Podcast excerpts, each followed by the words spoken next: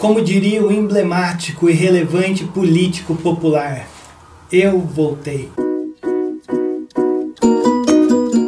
E eu voltei porque depois de uma longa caminhada até aqui, uh, o Apocalipse ele, ele, ele tem que nos mostrar como as coisas terminarão ou tem que existir um ápice na história que mostre que a igreja triunfou, que nós triunfamos e que as nossas maiores angústias, as nossas maiores dores, as, as injustiças que você e eu experimentamos ao longo da nossa caminhada, precisa chegar ao fim de uma maneira pontual, de uma maneira real, de uma maneira global. E agora, quando a gente for olhar essa parte do nosso texto, o capítulo 18, o capítulo 19 e 20, ele vai justamente virar a última esquina e nos mostrar a gloriosa Jerusalém, a nova Jerusalém, mas antes disso, ele vai fazer essa transição entre essa virada de esquina. Por isso que a partir desse momento nós vamos ver a transição da queda da Babilônia para a, a, a consumação eterna do Venha ao Teu Reino, do capítulo 21.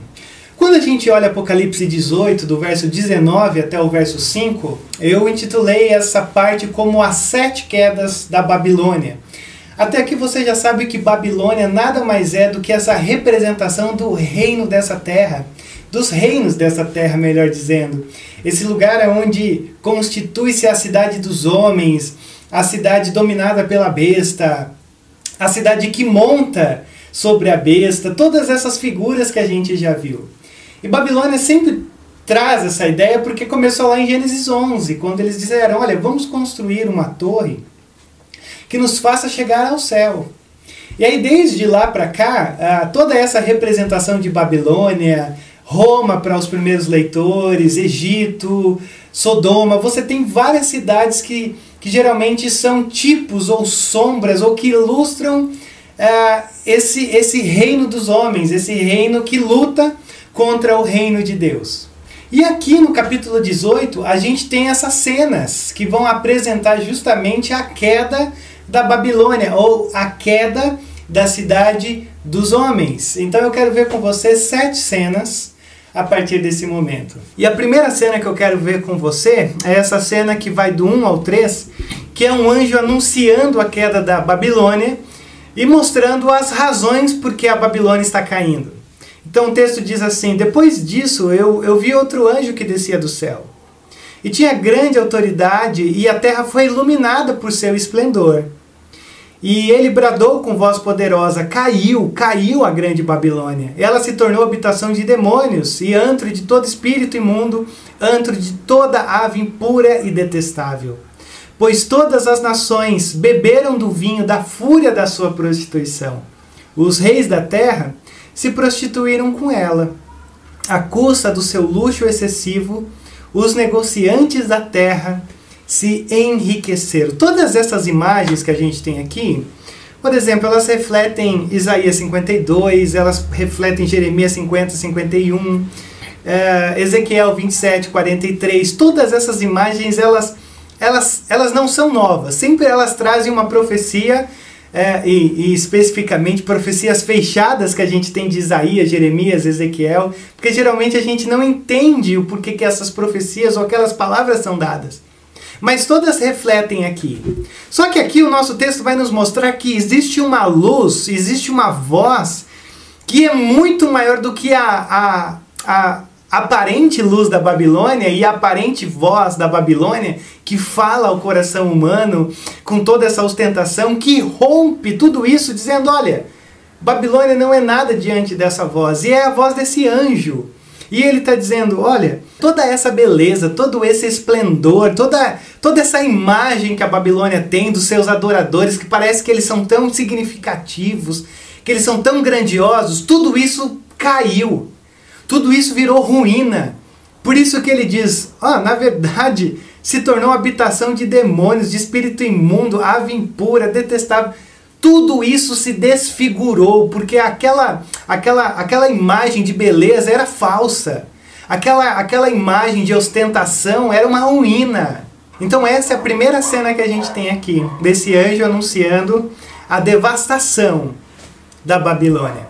A segunda cena que a gente tem aqui, ela vai nos mostrar uma ordem, uma voz que vem do céu dizendo: Filhos meus, ou santos, os crentes, fujam, fujam da Babilônia porque o juízo está vindo sobre ela. Então, olha o verso 4. Então eu ouvi outra voz do céu que dizia: Saiam dela, vocês, povo meu, para, para que vocês não participem dos seus pecados, para que as pragas que vão cair sobre ela não os atinjam. E aqui é uma advertência. É uma advertência dizendo assim: não entrem em comunhão com a Babilônia. E o Senhor ele é muito claro: povo meu, não entre nessa comunhão, não entre nessa, nesse relacionamento, nessa cumplicidade. Por quê? Porque na verdade é atrativa a Babilônia, mas ela irá cair. E aí quando ele olha para isso, ele diz: "Eu sei, na verdade eu sei, eu sei que vocês são tentados, eu sei que a todo momento vocês vivem dentro da Babilônia, mas não se deixem moldar por aquilo que elas que ela sugere para vocês. Porque se vocês forem carregados pelos valores dela, vocês também cairão. O Tozer, ele tem uma frase que ele diz assim: "O problema não é quando o navio está no mar, mas quando o mar está no navio". E, e esse é o ponto, cuidado. Não entre é, na, na, meritocracia, na beleza, não seja levado pela Babilônia. Por quê? Olha o verso 5. Pois os pecados da Babilônia acumularam-se até o céu, e Deus se lembrou dos seus crimes. Por quê? Porque a Babilônia, os seus pecados, tocou o céu, chegou o tempo limite de Deus a graça uh, agora já, já dá lugar a, a, um juízo, a paciência, a longanimidade, tudo isso que a gente sabe de Deus, já chegou num lugar que agora já não dá mais. Chegou o momento da fúria, do julgamento de Deus. E ele ainda diz no verso 6: Retribuam-lhe na mesma moeda, paguem-lhe em dobro pelo que fez, misturem para ela uma porção dupla do seu próprio cálice Façam-lhe sofrer tanto tormento e tanta aflição como a glória e o luxo a que ela se entregou. Em seu coração ela se vangloriava. Estou sentada como rainha. Não sou viúva e jamais terei tristeza. Por isso, num só dia as suas pragas a alcançarão, morte, tristeza e fome, e o fogo a consumirá. Pois poderoso é o Senhor Deus que a julga. É aquela simples verdade. O, a consequência do julgamento de Deus sobre a Babilônia equivale ao pecado da Babilônia. Nem uma gota mais, nem uma gota a menos. É a lei, é o que a gente chama da lei da retribuição. O julgamento vem de uma maneira exata, de uma maneira perfeita. E olha só que interessante, ele usa a linguagem aqui das quatro pragas que virão sobre ela morte, tristeza, fome e fogo. Ou seja, uh, as quatro pragas que, que levam a Babilônia à sua ruína são pragas que a gente já ouviu lá atrás. Uh, o que ela semeava é o que ela está plantando nesse exato momento. Então fujam dela. Fujam dessa, dessa senhora Babilônia. E aí logo em seguida você vai ter a terceira, a quarta e a quinta cena dessa, desse texto. E é interessante a gente pensar que são três lamentos que a gente tem aqui. Na verdade, são três lamentos fúnebres que a gente tem aqui por aqueles que lucravam com a Babilônia. E aí é, um, é uma imagem assim um pouco complexa, não complexa de ser difícil de entender, mas o que o autor está querendo dizer para gente. Mas ó, você tem os reis você tem os comerciantes e você tem os marinheiros. Há três lamentos sobre a queda da Babilônia e essas três figuras são que cantam esse lamento fúnebre. E eu fiquei pensando, mas por quê? Por que reis, comerciantes e marinheiros? Talvez o que nos dá a entender é aqueles que se enriqueceram às custas da Babilônia, aqueles que negociavam com a Babilônia e aqueles que expandiram os valores da Babilônia. Então, olha só a nossa terceira cena, que são os lamentos dos reis da terra, aqueles que eu vou chamar de que se enriqueceram às custas da Babilônia. Verso 9: Quando os reis da terra que se prostituíram com ela e participaram do seu luxo, virem a fumaça do seu incêndio, chorarão e se lamentarão por ela, amedrontados por causa do tormento dela. Ficarão de longe e gritarão: Ai, a grande cidade, a Babilônia, cidade poderosa, em apenas uma hora chegou a sua condenação. Quando virem a fumaça. Eu acho que a grande questão que a gente tem aqui nessa parte é essa ideia de fumaça, porque fumaça tem duas perspectivas aqui em Apocalipse. Primeiro, a fumaça está relacionada a incenso e oração. A oração dos santos são descritos muitas vezes como incenso. O incenso que sobe ao céu.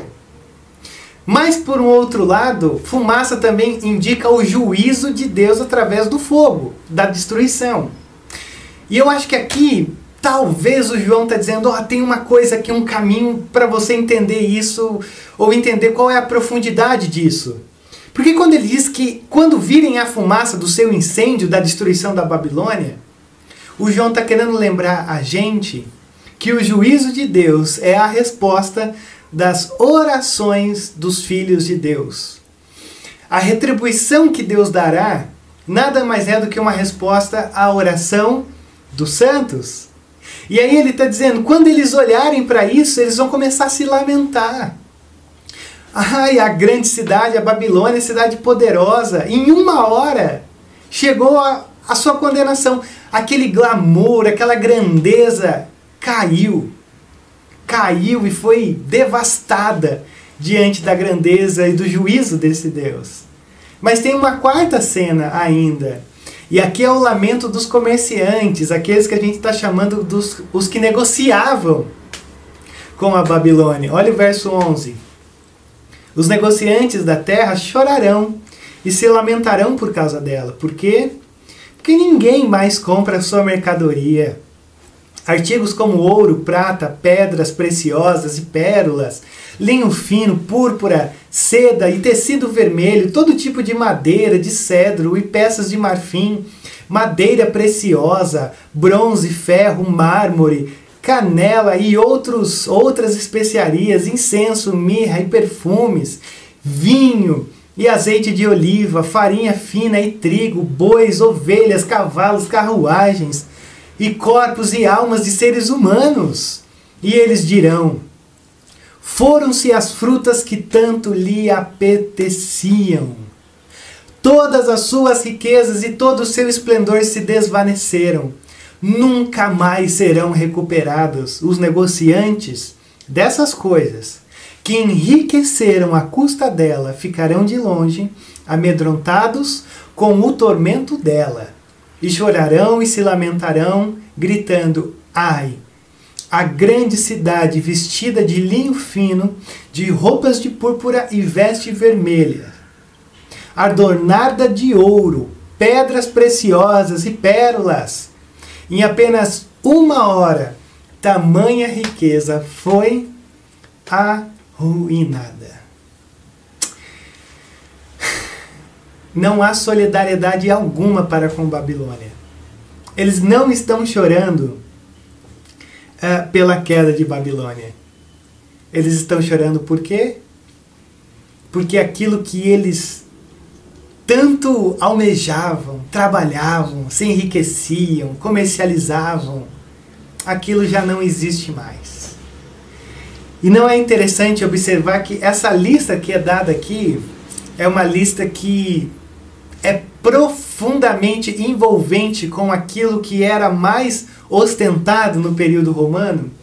Toda essa lista que você tem aqui é fantástico porque nos apresenta esse materialismo egocêntrico e ao mesmo tempo essa ostentação dessa imagem, dessa estética que enche os olhos, que traz uma ideia de poder, mas que que caiu.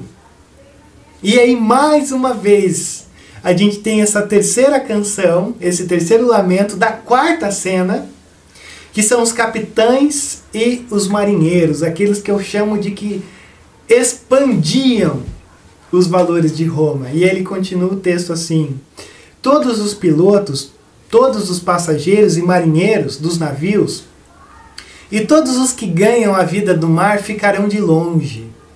E ao verem a fumaça do incêndio dela, exclamarão: Que outra cidade jamais se igualou a essa grande cidade? Lançarão pó sobre a cabeça e, lamentando-se chorando, gritarão: Ai, a grande cidade. Graças à sua riqueza, nela prosperam todos os que tinham navios no mar. E em apenas uma hora, ela ficou em ruínas. Aqueles que se enriqueceram à custa da Babilônia, aqueles que comercializavam os valores da Babilônia. E aqueles que expandiam os valores da Babilônia. Estão diante dela. Eles olham para essa cena e diz: Não acredito no que os meus olhos estão vendo. Mas eu acho que a grande questão que a gente tem aqui é que você percebeu que nenhum deles lamenta o engano que viveu?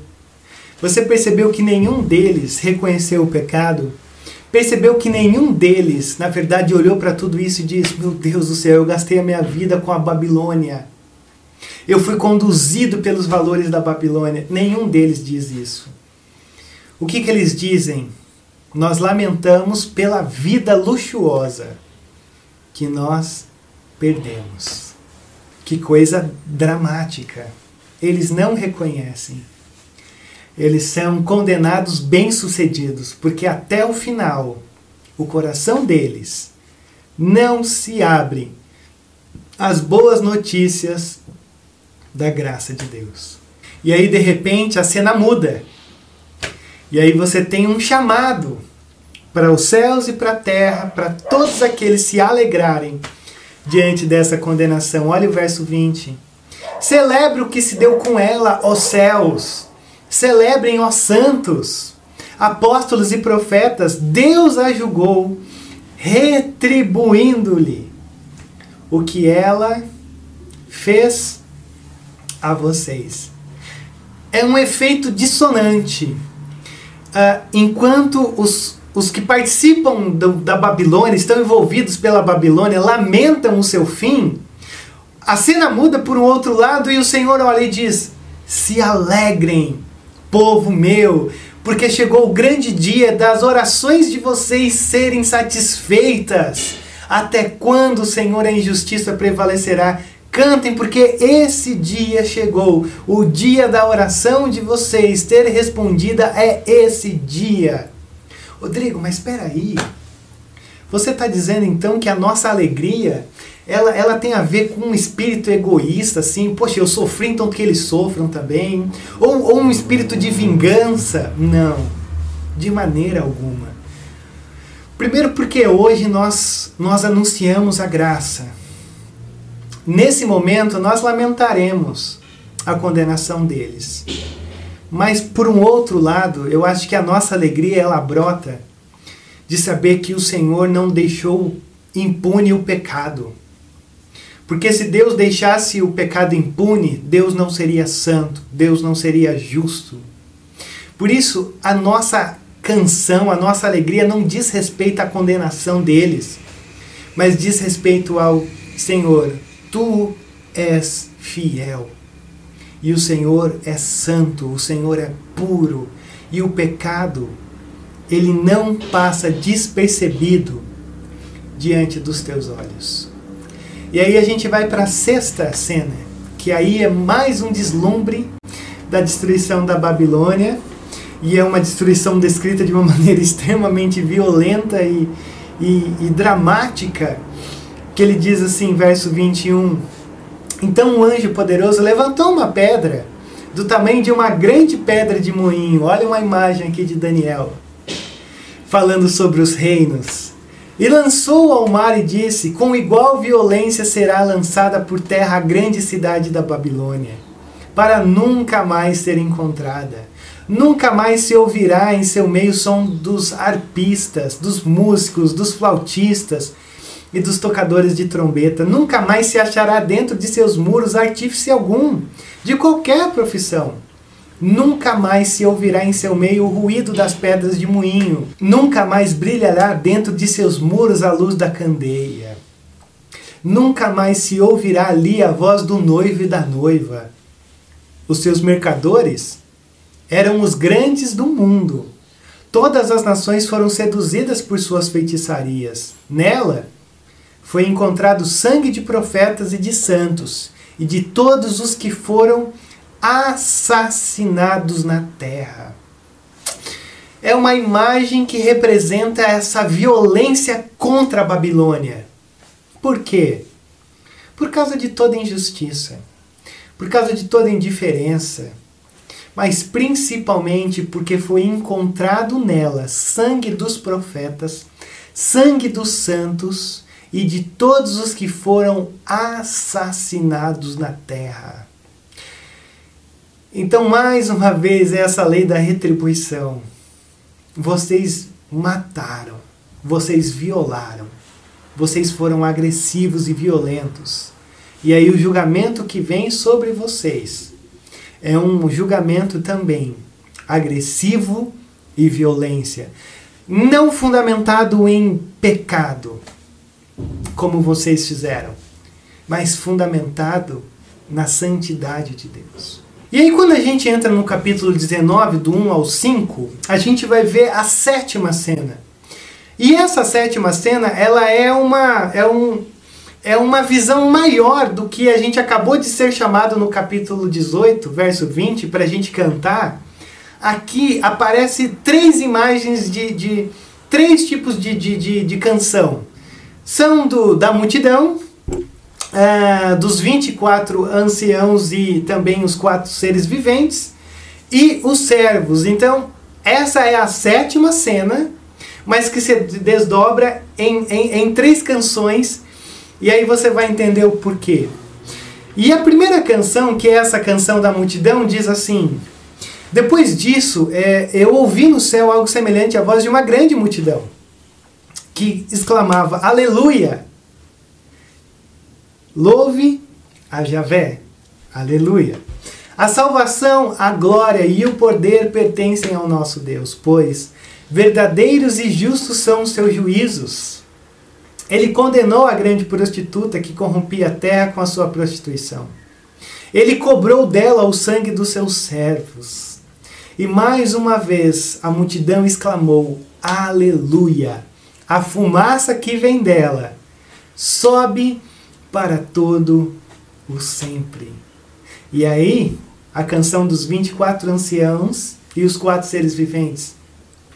Os 24 anciãos e os quatro seres viventes prostraram-se e adoraram a Deus que estava assentado no trono e exclamaram: Amém e aleluia. Rodrigo, quem que é mesmo os 24 anciãos e os quatro seres viventes? Bom, a gente partiu de um pressuposto lá do começo, que os 24 anciãos nada mais é do que a representação da igreja do Antigo Testamento e a igreja do Novo Testamento. E aí quando a gente olha para isso, a gente percebe que é a, é, é a percepção da igreja unida de todos os tempos, nessa representação de 24 anciãos.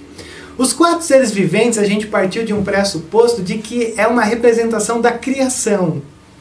Da criação que está louvando a Deus de uma maneira que uh, a igreja e, e, e, a criação está louvando. Talvez isso faça sentido quando a gente perceba, por exemplo, que a criação ela geme aguardando o momento da redenção. E talvez aqui seja mais uma expressão desse, olha só, a criação também está louvando, porque ela aguardava com grande expectativa a redenção de to todas as coisas. E aí o verso 5, que é o último, vai dizer assim: é a canção dos servos. Então veio do trono uma voz conclamando: Louvem o nosso Deus, todos vocês, seus servos, vocês que o temem, tanto pequenos como grandes. Ora, uma multidão, a igreja, a criação e agora os servos. É difícil de qualificar essas três ideias. Mas uma coisa eu acho que serve pra gente ao final desse vídeo. Louve a Deus, porque o mal não prevaleceu. Louve a Deus, porque a Babilônia ela não vai triunfar sobre o reino de Deus no final. Os ímpios, a injustiça, tudo isso que a gente experimenta hoje não vai triunfar sobre Deus, sobre a criação, sobre a nossa vida, sobre a igreja e tudo isso. É verdade que nós ainda vivemos no meio dessa luta. E hoje parece que a gente experimenta mais o sofrimento do que o triunfo. Só que quando a gente olha para esse texto, esse texto diz assim: olha, por mais que hoje é, seja doído, o final está garantido. No final, Deus triunfa. Então, a mensagem de Apocalipse é essa, ó, mesmo que pareça tudo estar dando errado, mesmo que pareça que Deus não está conduzindo a coisa para uma história e um final triunfante, Ele está. Até mesmo porque a queda da Babilônia, ela, ela acontece de uma maneira instantânea, é rápida, é inesperada. Então não, não, não se iluda achando que a coisa vai triunfar, porque eles não vão. Quando eles estão trilhando esse caminho, de repente o Senhor vem com a sua glória, derruba tudo, destrói a Babilônia e nós triunfamos. E aí chega o momento do julgamento dos ímpios e do julgamento da graça. Daquilo que a gente vai ver no próximo vídeo, o banquete dos ímpios e o banquete dos, dos santificados em Cristo. Só que a grande questão é: louve porque o mal não prevalece. E é aqui que eu percebo essas canções no meio desses textos aqui tão, tão dramáticos de julgamento da Babilônia. Porque é um convite que o Senhor faz a você e faz a mim nesse exato momento a nós cantarmos a canção. Aleluia! Louvemos a Javé. Louvemos a Yahvé, louvemos ao Senhor. Porque Ele está conduzindo a história para um triunfo glorioso. E esse triunfo glorioso, ele nada mais é do que uma grande alusão da cruz. Pense comigo, quem diria que Deus venceria a morte e o pecado e traria graça através do seu filho crucificado. Não faz sentido algum. Mas ele é crucificado numa cruz, humilhado. Ele está entre o céu e a terra, pendurado nessa cruz, pendurado no madeiro. Mas depois de três dias ele ressurge dos mortos, trazendo uma vitória definitiva. E é a nossa história, a história da cruz. Nós estamos vivendo esse período. Não parece que é algo triunfante, mas haverá uma ressurreição final. E nessa ressurreição, nós estaremos junto do Pai, cantando uma canção tão gloriosa, mas que também já pode ser encorajada a ser cantada já. Não porque já experimentamos a vitória, mas porque estamos dando passos em direção a ela. Então, mais uma vez, cante a canção que o Senhor está te convidando a cantar nesse momento, porque você sabe para onde está indo. E isso é o que importa, não o que você está vivendo hoje. Deus abençoe você.